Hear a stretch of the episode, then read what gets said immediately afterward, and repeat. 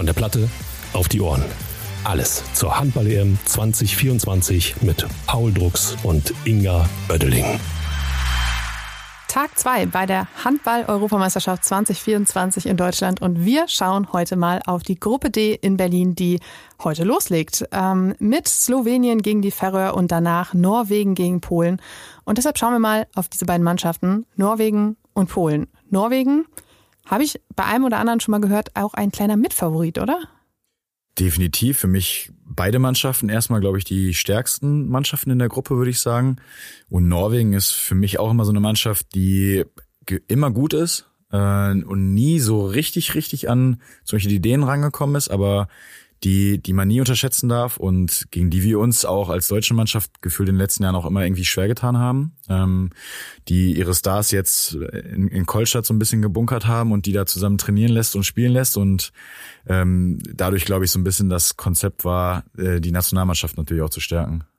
Bei den letzten vier Europameisterschaften war Norwegen immer unter den Top 7, ähm, dazu Vize-Weltmeister 2017 und 2019, ein eigentlich eine Top-Nation, aber du hast es gerade schon gesagt, immer im Schatten der Dänen. Ja, also die Ergebnisse stimmen ja eigentlich, ne? Also es ist gefühlt immer äh, unter den unter den ersten sechs oder acht ähm, und auch schon mal äh, richtig gute Erfolge dabei gewesen, aber so ein bisschen medial gehen sie dann zum Beispiel eigentlich immer so ein bisschen äh, hinter den Dänen zurück oder auch hinter den Schweden teilweise.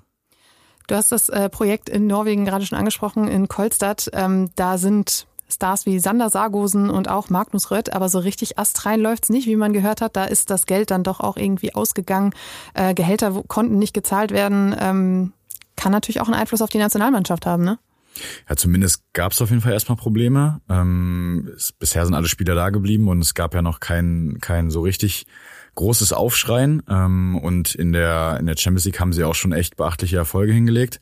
Ähm, nichtsdestotrotz glaube ich, dass das kein langfristiges Projekt ist. Das ist meine persönliche Meinung, aber die können, können mich auch gerne vom Gegenteil überzeugen. Ähm, sicherlich wird es aber für die Nationalmannschaft schon von Vorteil sein, äh, wenn viele der, der Norweger da zusammenspielen und einfach das ganze Jahr zusammen trainieren. Das hat natürlich auch einen Riesenvorteil. Auch in, der Bundesliga ist der ein oder andere Norweger unterwegs, äh, stellvertretend Harald Reinkind äh, in Kiel. Ähm, das heißt, Skandinavien kann Handball spielen und ähm, ich glaube, dass die in diesem Jahr vielleicht auch überraschen können. Also konnten sie schon immer und äh, gerade auch mit mit Harald Reinkind ja ein Spieler finde ich, der ja so ein bisschen untergegangen ist in in äh, Mannheim und als er dann nach Kiel gewechselt ist, ja, nochmal total aufgeblüht ist, ein absoluter Topspieler ist und ähm, ja, super, super wichtig für, für ein THW ist und der durch, durch seine Selbstverständlichkeit, durch sein Selbstvertrauen und durch seine individuelle Klasse dieser Mannschaft unheimlich gut tut. Für Norwegens Trainer Jonas Wille ist es das zweite große Turnier, ähm, auch nicht unbedingt einer der ganz, ganz alten, erfahrenen Riege, ähm, ist ja aber bei so einer Mannschaft, die gut reüssieren kann, aber vielleicht immer so ein bisschen der, der kleine Bruder der, der großen Dänen ist, äh, auch gar nicht so schlecht, oder? Ja, ich glaube, dass, dass sie wahrscheinlich mit dieser Rolle sich jetzt auch ganz gut tun, da vielleicht so ein bisschen den, nicht den ganz großen Druck zu verspüren. Ähm, Gerade jetzt mit, mit einem Trainer, der in sein zweites Turnier geht, äh, vielleicht da auch ja so ein bisschen unbeschwert reingeht und, und ein bisschen neuen Wind reinbringt, äh, wird dieser Mannschaft auf jeden Fall gut tun. Der andere Gegner oder Norwegens erster Gegner ist Polen. Ähm, für die deutsche Mannschaft ein altbekannter Gegner. Ich finde diese Duelle Deutschland-Polen, die sind ja im Handball schon legendär. Wir erinnern uns alle gerne an die WM 2007 und das große Finale. Ähm, bis 2015, 2016 waren sie immer unter den Top 5 bis 6 der Welt. Polen immer eine riesen Handballnation. Danach verschwunden. Äh, bei der EM 2022 auf Rang 12, bei der WM 2023 sogar auf Rang 15. Was ist da passiert? Ja, man kann das ein bisschen an, an den Spielern der Bundesliga ausmachen. Ich glaube, wir hatten super viele ähm, polnische Spieler in der Bundesliga, gerade zu dieser Zeit, wo, wo die polnische Nationalmannschaft richtig, richtig gut war. Und dann ist das so ein bisschen eingebrochen. Ich weiß nicht, ob das an der Jugendarbeit liegt oder ob die Spieler vielleicht woanders hingehen wollten. Ähm, aber seitdem war die, hat die Qualität auch ein bisschen abgenommen. Ähm, nichtsdestotrotz finde ich, sind sie schon wieder ja auf dem aufstrebenden Ast, finde ich. Also sie machen das gut, haben eine gute Mannschaft. Wir haben uns jetzt in den letzten Spielen gegen sie auch immer schwer getan und, und es waren harte Matches. Ähm, nichtsdestotrotz bei der ganz alten Klasse, wie wie es 2-7 zum Beispiel war, sind es ja äh, auf jeden Fall noch nicht.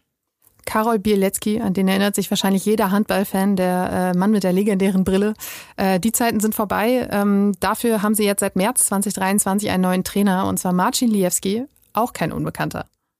Definitiv. Äh, für mich einer der, der Weltbesten, die es da auf der Position gab, ähm, der sicherlich viel Handball-Sachverstand hat und der, glaube ich, auch vor allem für so eine relativ junge Mannschaft äh, da auch so ein bisschen als Leuchtturm agiert und die Jungs auf den, auf den richtigen Weg bringen soll.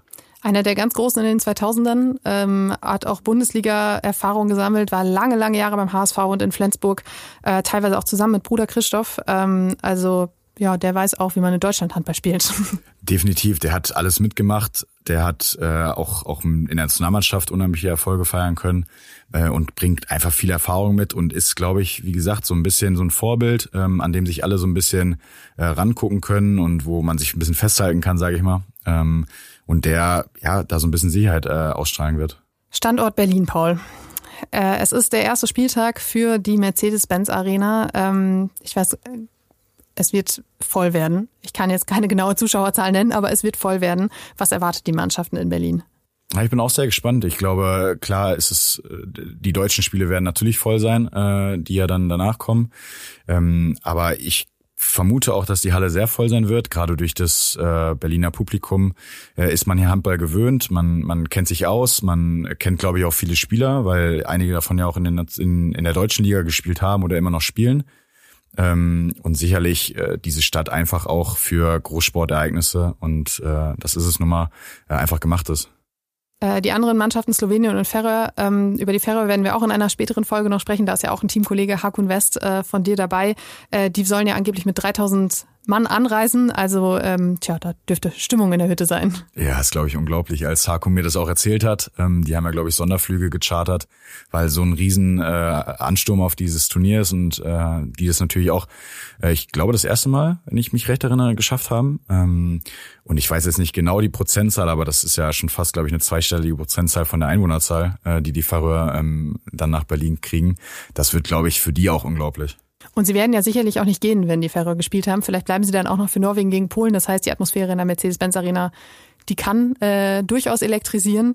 Ähm, du hast selbst hier ähm, schon gespielt. Äh, klar, mit den Füchsen seid ihr in der Max-Schmeling-Halle zu Hause, aber bei der WM 2019 wart ihr eben auch in der Mercedes-Benz Arena. Ähm, ist das eine krasse Umstellung von der Schmeling-Halle auf die Mercedes-Benz Arena oder sagst du, das Handballpublikum in Berlin lässt eigentlich schnell vergessen, in welcher Halle man eigentlich spielt? Also ich glaube, das Publikum lässt schnell vergessen, wo man spielt. Nichtsdestotrotz passen da dann doch nochmal ein paar mehr Menschen rein. Äh, das kriegt man auch mit. Und als wir da gespielt haben, war, war das unglaublich, weil man hat im Endeffekt nur Schwarz-Rot-Gold gesehen, äh, als man reingekommen ist. Ähm, und das beflügelt unheimlich. Und da, ich weiß jetzt nicht genau die, die Zuschauerzahl, was da reinpasst, aber äh, es sind ja auf jeden Fall über 10.000 und das macht schon eine Menge Lärm. Wir werden uns das äh, gespannt anschauen, was hier so los ist und äh, vielleicht ähm, ja beflügelt ja auch einfach so dieses EM-Gefühl in der Stadt so ein bisschen, was da passiert. Damit sind wir am Ende. Wir wünschen euch äh, viel Spaß äh, da heute Abend und hören uns morgen wieder. Vielen Dank fürs Zuhören und bis dann. Von der Platte auf die Ohren.